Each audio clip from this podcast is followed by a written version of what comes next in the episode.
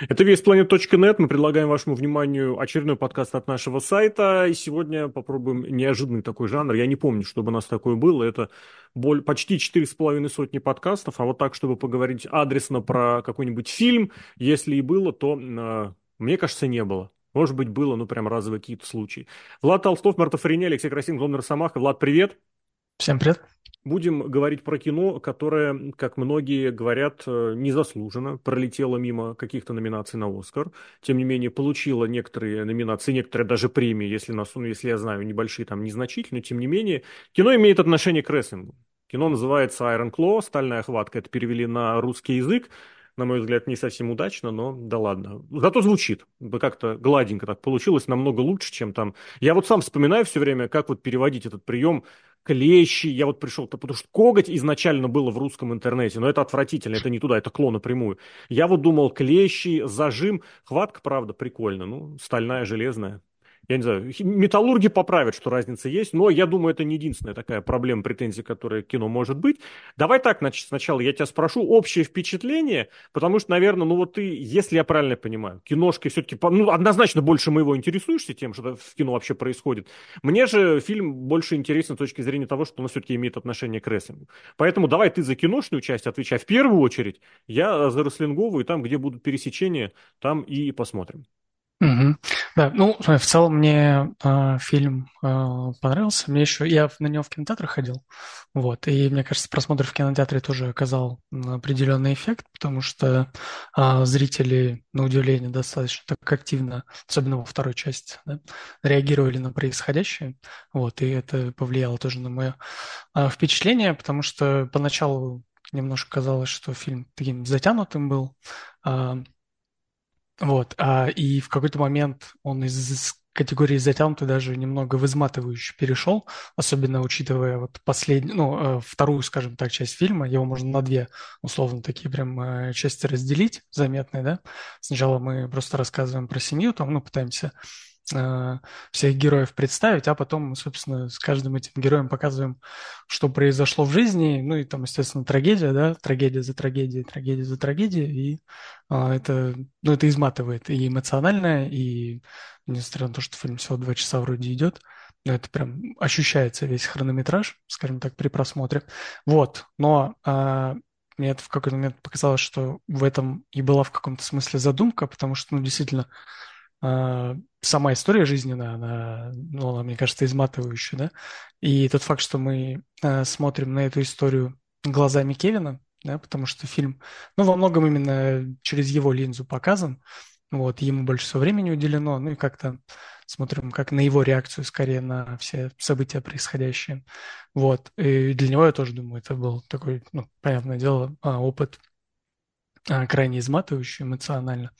Вот, и это зрителям, мне показалось, передать удалось. Вот, ну и про реакцию, да, каждый раз, когда эм, происходила трагедия, зрители э, реагировали так достаточно активно, скажем так. Ну, прям слышно было реакцию. Ты знаешь, вот даже из того, что ты сейчас говоришь, уже достаточно выделить несколько моментов, которые, на мой взгляд, были очень проблемными, потому что я честно скажу, мне фильм не понравился. Единственное, что там понравилось, это просто, что про рестлинг сняли кино. Все. Ну, правда.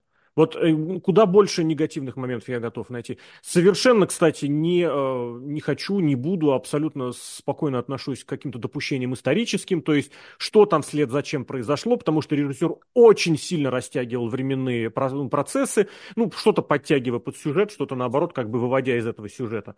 Но в целом, в остальном, вот ты сказал, э, затянутость. Мне кажется, знаешь, проблема-то не в том, что он затянут, а в том, что там нет истории.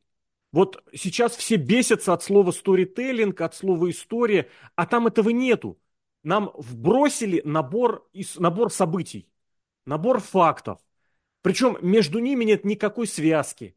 Между ними может проходить по несколько лет. То есть это, знаешь, это очень классно бывает в тексте.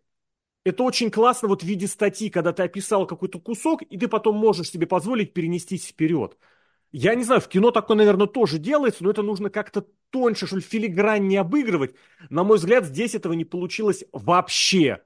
Просто набор фактов, которые во многом еще и притянуты за уши, то есть как бы, ну, избирательно, понятно, показывают, режиссерская задумка, я к этому нормально отношусь, но вместе с тем как-то в общей куче оно не сходится, не складывается. Ну, смотри, мы просто говорим про, это же боепик, да? Вот, и тут э, боепиков ну... несколько бывает. А, ну, в том плане, что это именно, ну, э, фильм по, по реальным событиям по мотивам, какого-то да. конкретного человека, да? Но они всегда почти по мотивам, очень редко Меня ты художественный фильм найдешь который будет прям как документалка. Да даже если мы про документалки говорим, у документалки есть режиссер там все равно свой, да, и ну, это все равно через какую-то линзу, то есть, ну, да. в любом случае, это будет какая-то вот точка зрения. Документальные вещи, они еще хуже да, да, в плане да. переноса, как это сказать, событий, чем реальные якобы mm-hmm. боепики. Угу. Вот здесь больше именно нужно на какую-то эмоциональную часть, э, ну, составляющую смотреть, да? А тогда очень передано? дешево, Влад, не находишь? Потому что собрали, ну правда, вот все шаблоны, все стереотипы рестлинга, вся самая грязь бабло, телки, э, что там еще, травмы, смерти, чемпионство. И тебе вбросили. Это, ну, это дешево, это очень примитивно. Для этого не нужно было собирать какие-то бюджеты и прочее, нет?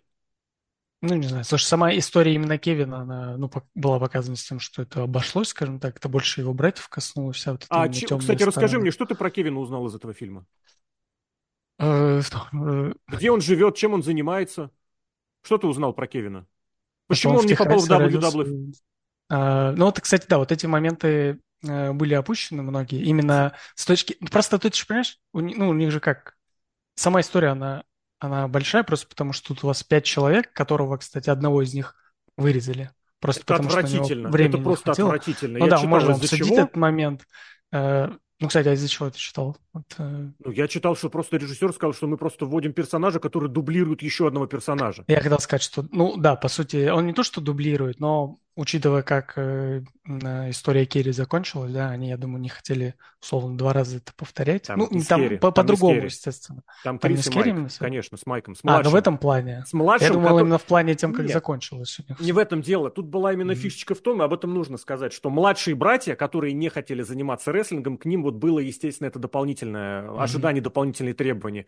Майк показали, что он хотел, он музыкант, он типа полялякать. Ну, в реальной жизни, я не хочу, опять же, в детали вдаваться, здесь режиссер имеет право как какие-то штуки изменить или избегнуть. Он хотел работать, по-моему, оператором он хотел работать. Да, да. Или в продакшене. То ли вот, короче говоря, он захотел заниматься... Ну, там захотел там было еще в фильме моменты, где они, он обращал внимание на камеру. Да. Там показательная сцена была с этим тоже. Да. Но больше внимания уделили гитаре, музыке, ну, да, да, да, он да. и репетирует, он и на концерт сбегает, и в конце концов даже перед смертью он пробует играть. Я подумал, они попробуют это как-то привернуть, что вот у него рука плохо работает, и типа у него mm-hmm. не получается играть на гитаре. Блин, а в каком это было-то фильме тоже, я не вспомню, блин, тоже какая-то... А, это делали и чел... А, господи, «Назад в будущее», когда показывают повзрослевшего Марти Макфлая, у которого якобы из-за травмы все, рука кривая, он не может играть на гитаре, это повлияло.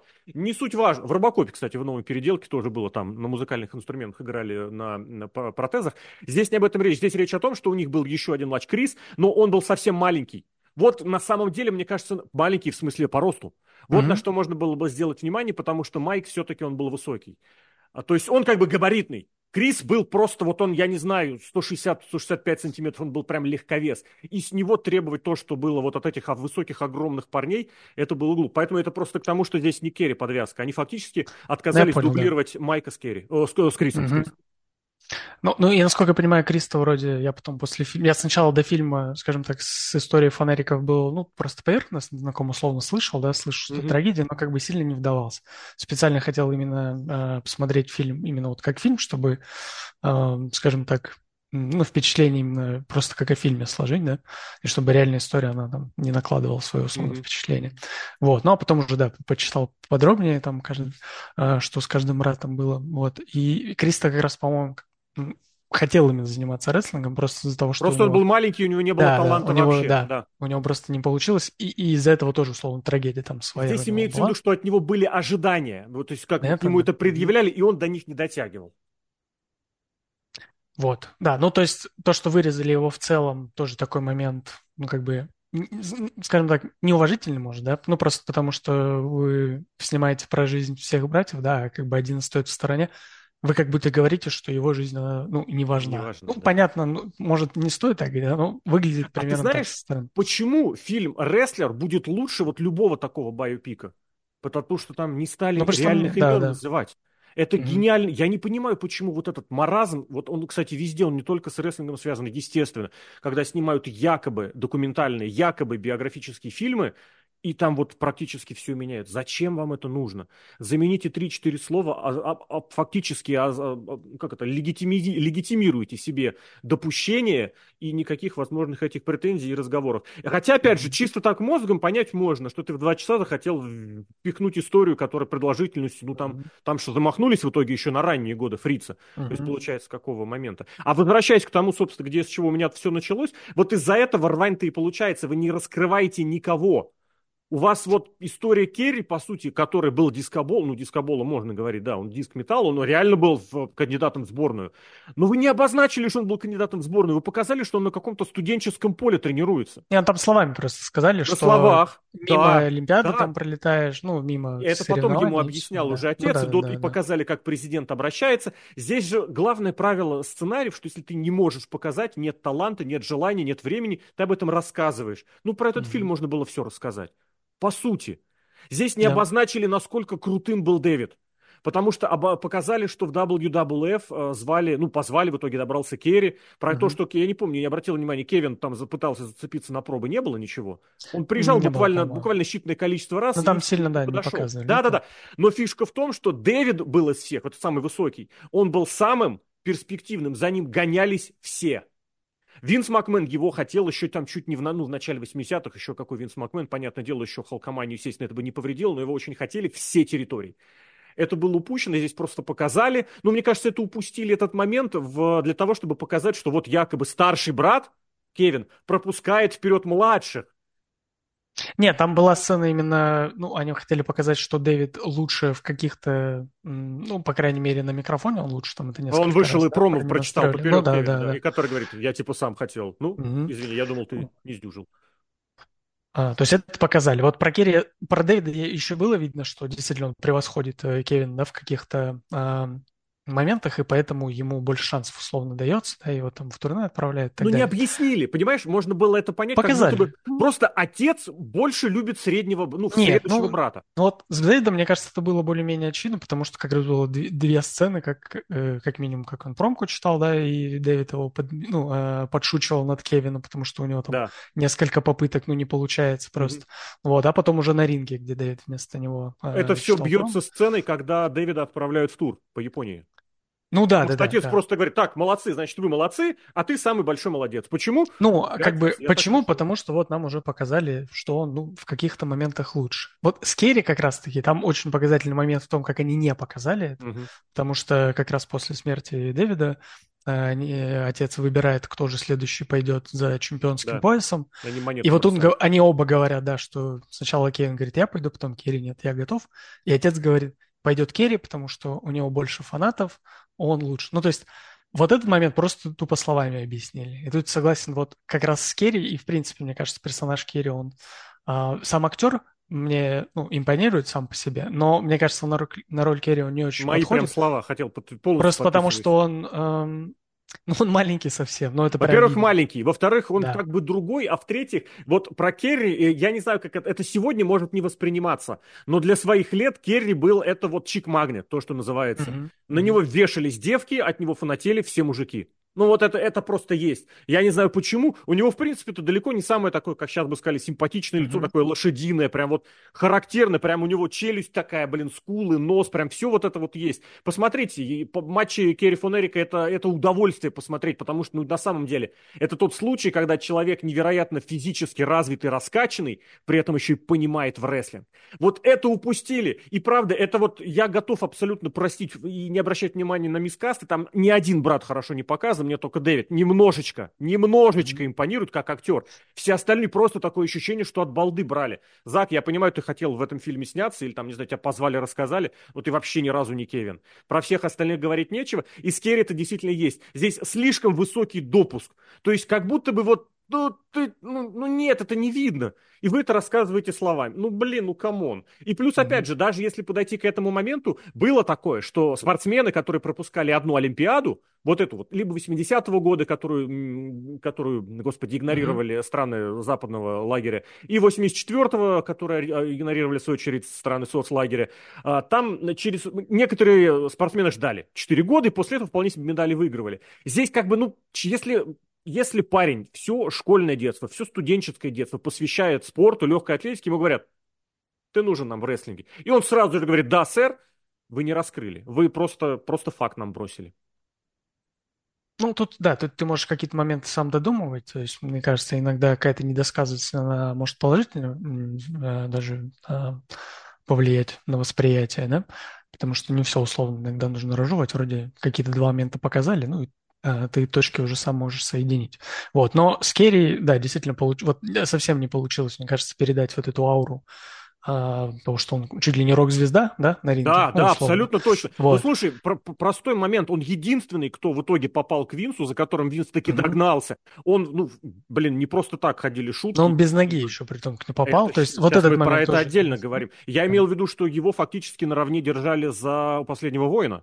То есть многие mm-hmm. думали, что вот этот вернувшийся последний воин, это на самом деле Texas Tornado, просто немножечко, как это сказать, переработанный. То есть это был full package с точки зрения того, что нужно было Винсу. Может быть, он не совсем крутой был рестлер, хотя он был невероятно крутой рестлер. Но вот чисто визуально, чисто физически, ну, блин, come on. Угу. Вот. Ну, и там показали в том, что, что он музыку выбрал, да, тоже такой момент. Но это больше, мне кажется, вот как он себе музыку, музыку выбрал. на выход выбрал. А, на выход. а там э, брат его, да, включил, он услышал, то есть там показали сразу выход под нее. Это такой момент, когда ты знаешь, если под какую он музыку выходит, ты такой, ага, да, я понял, что происходит. Вот. Если ты не знаешь, что происходит, я думаю, ты даже, может, ну, и не обратил внимания, ну, играет какая-то музыка, ну, выходит он под нее. Имеет ли она какое-то значение к персонажу, ну, не совсем понятно. Вот. Um... Я бы обратил внимание, раз уж мы, правда, скотчем, по, скачем по самым разным моментам. Вот я сначала прям подумал, что очень хорошо передают атмосферу того, что происходит вокруг. Mm-hmm. Потому что вот тусовка вокруг спортаториума, когда, где у них проходит шоу, очень здорово показано. Вот эти вот люди, вот эти техасцы mm-hmm. в шляпах, в церковь очень хорошо, кстати, показано. Вообще вот передается атмосфера 80-х достаточно неплохо, начало 80-х. Но потом ты понимаешь, что вам показали 70-е, начало 80-х, середину, конец 90-е. А все одинаково. Да-да, разница незаметна. Я бы а еще из, отметил... Из-за этого деле... еще, извини, пожалуйста, из этого скрадывается то, что, блин, прошло пять лет, господи, да, между да. самым первым, там, не знаю, появлением и, допустим, между первым появлением и выходом Керри на ринг должно пройти, ну, сколько, ну, я так понимаю, года три минимум, потому что начал-то он первый раз выходить в 78-м еще, да, но это были такие разовые случаи. Полноценно он вдарился уже в 80-м. Блин, потом чемпионство мира, это 84-й. Ну, я понимаю, опять же, я не докапываюсь до того, что здесь подвязано хронологически, потому что там травма была немножечко в другой mm-hmm. момент, и, собственно, ампутация между этими моментами тоже было несколько, потому что это тоже известный факт, что если бы он не поторопился с выходом на ринг, у него тяжелейшая была травма ноги, он бы ногу все-таки долечил. Но он поторопился, и только после этого пришлось ногу ампутировать. Хотя здесь был определенный такой шок-эффект, что бац... Шок-эффект, да.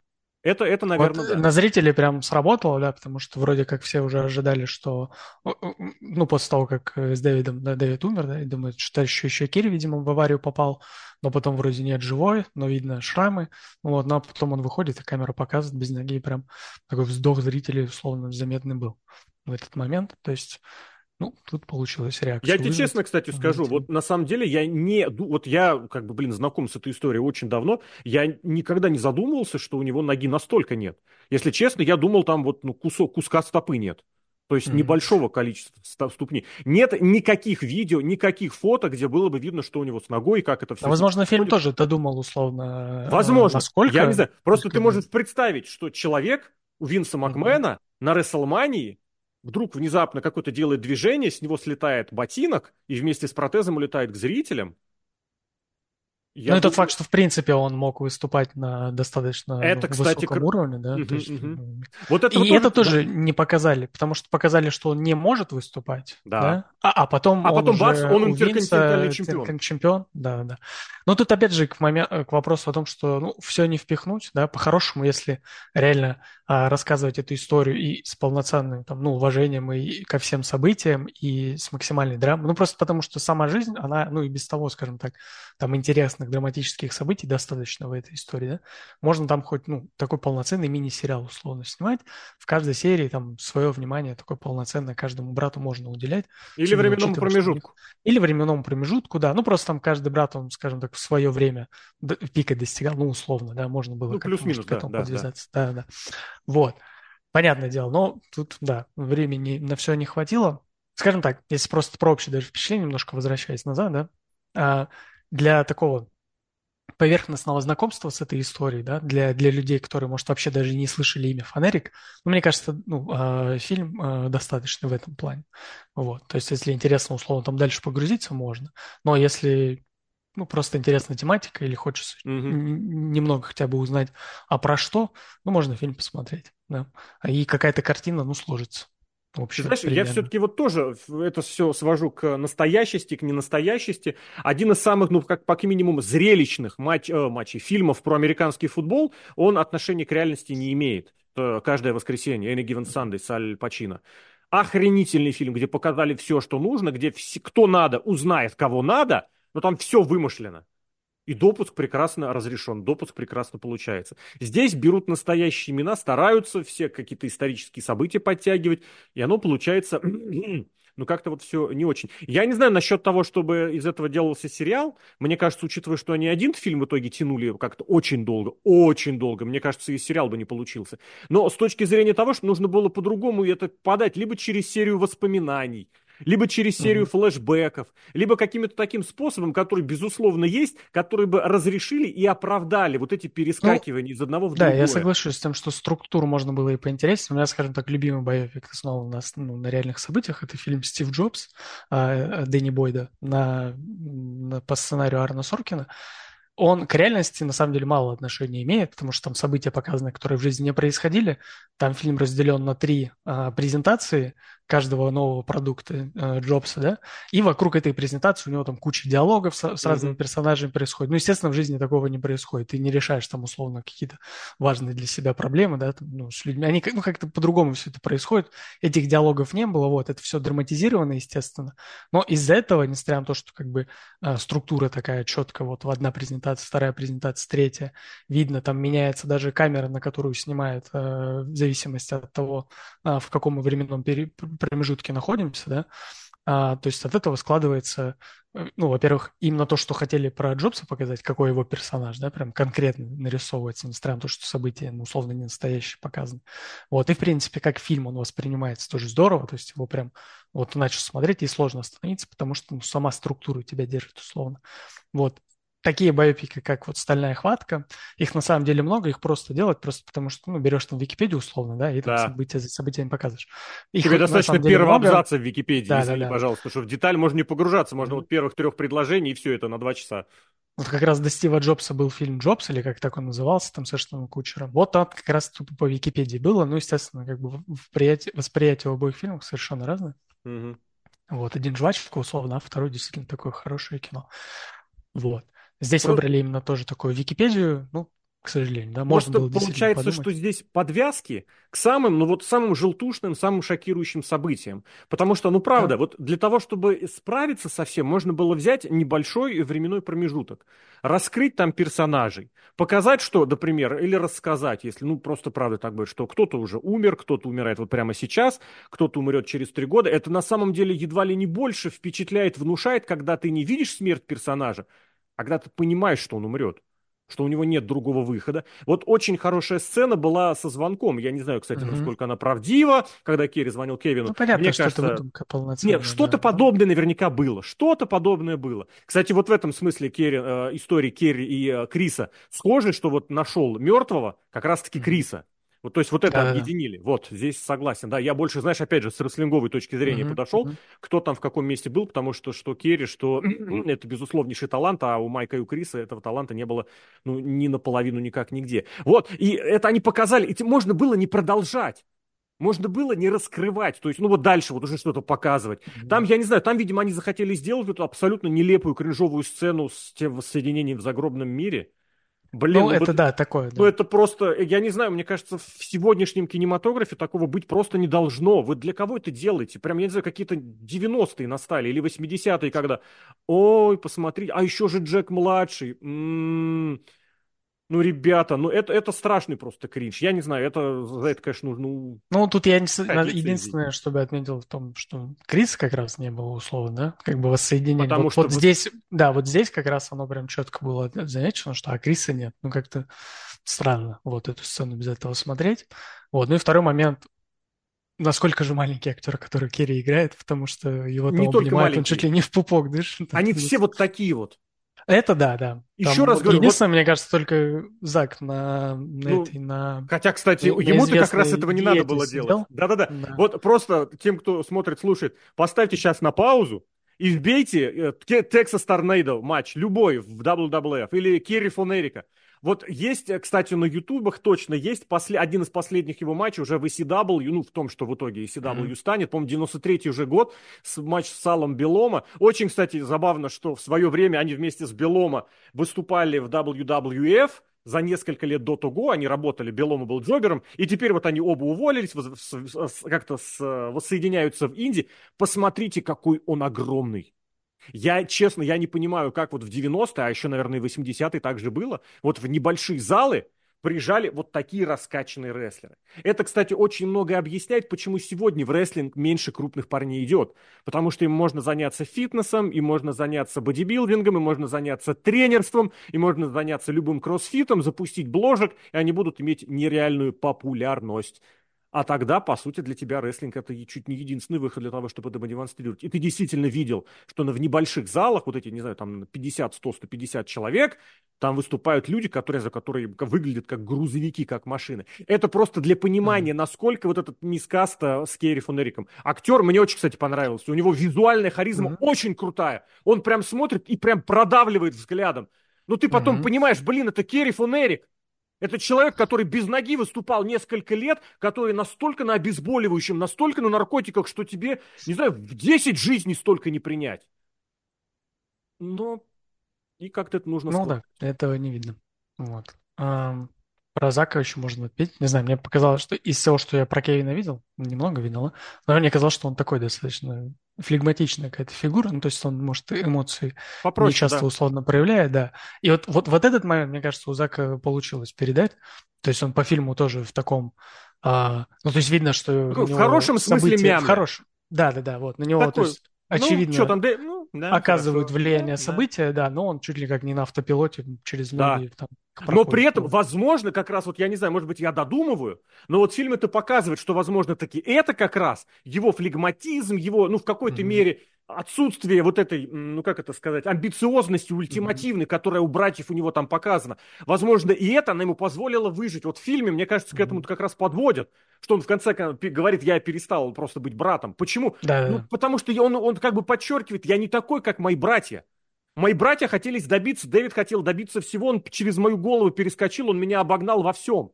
Керри хотел быть больше меня чемпионом, он хотел быть больше, больше меня хотел стать рестлером, он хотел стать олимпийским чемпионом, ему не дали, он в итоге реализовался в рестлинге. Он же единственный из фунериков, кто стал чемпионом мира. Пусть ненадолго, Mm-hmm. Но стал, там буквально на несколько недель он у Рик Флэр это выигрывал титул. Это показали, кстати, э, что типа чемпион. Совершенно не раскрыли, что это было сделано в Техасе на техасском шоу. Это не показали, да. И по сути, ну это, это не обозначили. Больше там даже фокус такой, мне кажется, что вот когда он чемпионский титул выиграл, да, там больше фокус был на том, что как будто ничего и не изменилось. Да, слово. для него. Есть... Это они показали, да, когда да, он сидит перед столом, да, да. а на деле mm-hmm. это было как неким, наоборот, шагом навстречу мол, Фриц, у тебя большое шоу, вот этот парад чемпионов, это очень крупные шоу были в Далласе, между прочим. Mm-hmm. Есть, кстати, Они там по 20 тысяч, 30 собирали, да, по-моему? На открытый стадион, смотрел? если я правильно да, помню. Да. И, и мы тебе даем право, что твои ребята выиграют чемпионство. Более того, сам Фриц на одном из таких парадов выигрывал титул. Правда, немножечко помельче, конечно, mm-hmm. уже не совсем инвашный. Но фишка в том, что это было вот это, ну, как это сказать, это показ самих фонериков. И ему дали, что не потому, что как бы мы сейчас все прям реально твои заслуги учитываем, но мы тебе гарантированно это дадим. И потом, по-моему, даже, кстати, в Японии он обратно титул проиграл, то есть как бы это особо и замяли. В каком-то из труп почему-то я захотел mm-hmm. это сказать. Может быть, я ошибаюсь, если кто-то проверит, поправьте. Вот, это тоже недостаточно показано. Младший Младший, который на гитаре играл, блин, который сбегал от отца, который его убить мог, там показывает, Фриц очень круто, кстати, показан. Фриц, мне кажется, очень, вот в смысле жесткости, очень да. здорово показан. Он сбегает. И визуально даже, концерт. особенно на молодого фрица, мне да, кажется. Визуально вот, очень хорошо. Постарше согласен. уже не очень, да. А вот, вот когда mm-hmm. я видел фотографии молодого, я такой, о, даже mm-hmm. немножко так действительно прям подобрали хорошо. И он пробует тоже, младший э, Крис, о, господи, Майк пробует в рестлинге себя понимает, что у него ничего не получается, понимает, что травмы показывают, как он надломлен, но он предпочитает не сдаться, в смысле рестлинга отказаться, а он предпочитает все это дело по-другому завершить. Возможно, вот это правда, отсутствие амбициозности показано было хорошо. Знаешь, что вот еще про э, реплику, реплики режиссера хотел бы сказать, который он рассказывал, что, мол, этот фильм должен стать вот одним из, э, одной из лент, которые так или иначе вот критикуют понятие американской мечты. Что-то такое где-то видел, читал? Mm-hmm. Я не знаю, если ты видел, просто, по-моему, там чуть не на русский это переводили, это интервью. Не, не я замечал. просто не совсем понял, что там такого было. Если просто вдруг кто-то это, кроме меня, видел, то можете под, поддакнуть, или в смысле, что это было, или что нет. Потому что, ну, американская мечта это как-то либо немножечко по-другому, либо это немножечко вот как-то извращено в том смысле, что взято какая-то вот один кусок этой самой мечты взят. И он вот раскритикован, он там де, деклассирован, декомпрессован и полностью разложен. Потому что в фильме получается история достаточно авторитарного отца, который mm-hmm. под свою вот волю уже, под свою, собственно, почему железная mm-hmm. хватка можно еще трактовать. Он mm-hmm. своих детей держал железной хваткой до последнего. Если кому интересно, блин, я, это, я эту статью написал еще осенью, но она будет опубликована только в июне, поэтому спойлер. Знаете, как Гробовщик начал свою карьеру в рестлинге? Гробовщик ошивался возле Далласского спортаториума в надежде, что его заметят. И один раз один из подручных э, фрица заметил его и говорит, ну ладно, давай, типа, за бесплатно, за еду мы тебя в какой-то матч поставим. Он привел его к фрицу, короткий был разговор, фриц там что-то в итоге согласился, и когда его спрашивают, а нахрена ты согласился? Фриц ему говорит, блин, а он на Дэвида похож. Посмотрите на молодого гробовщика, вот это вот с этими впадинами под глазами, Пучеглазова.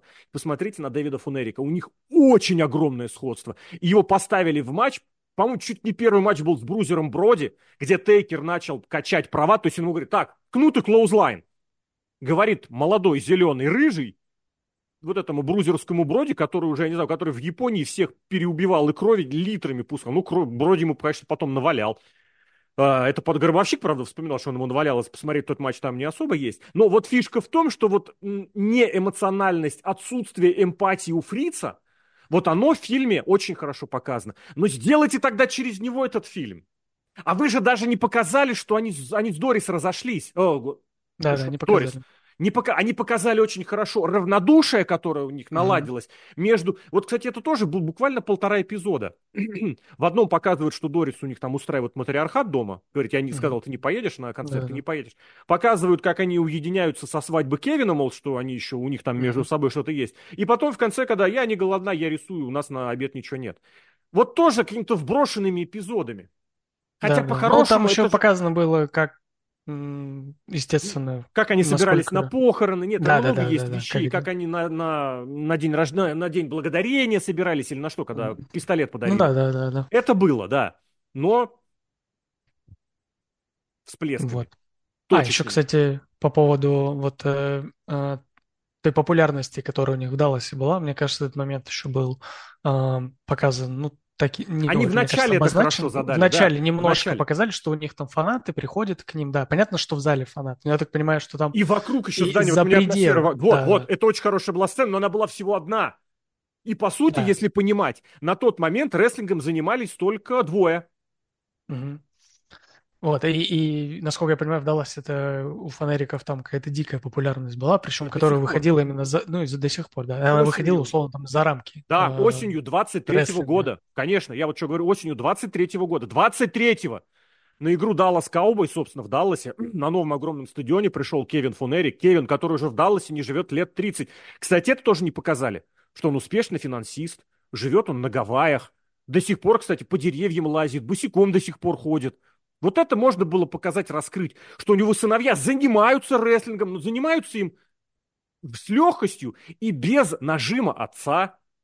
Что их до сих... И вот показывают Кевина Фенерика в ее этой как-то сюита вип-ложа, и стадион овацию ему устраивает. В 2023 году. Ну, овацию, естественно, не с воплями, не с криками безумную mm-hmm. какую-нибудь, которую там, условно говоря, э, господи, Трой Айкман соберет или Эммет Смит.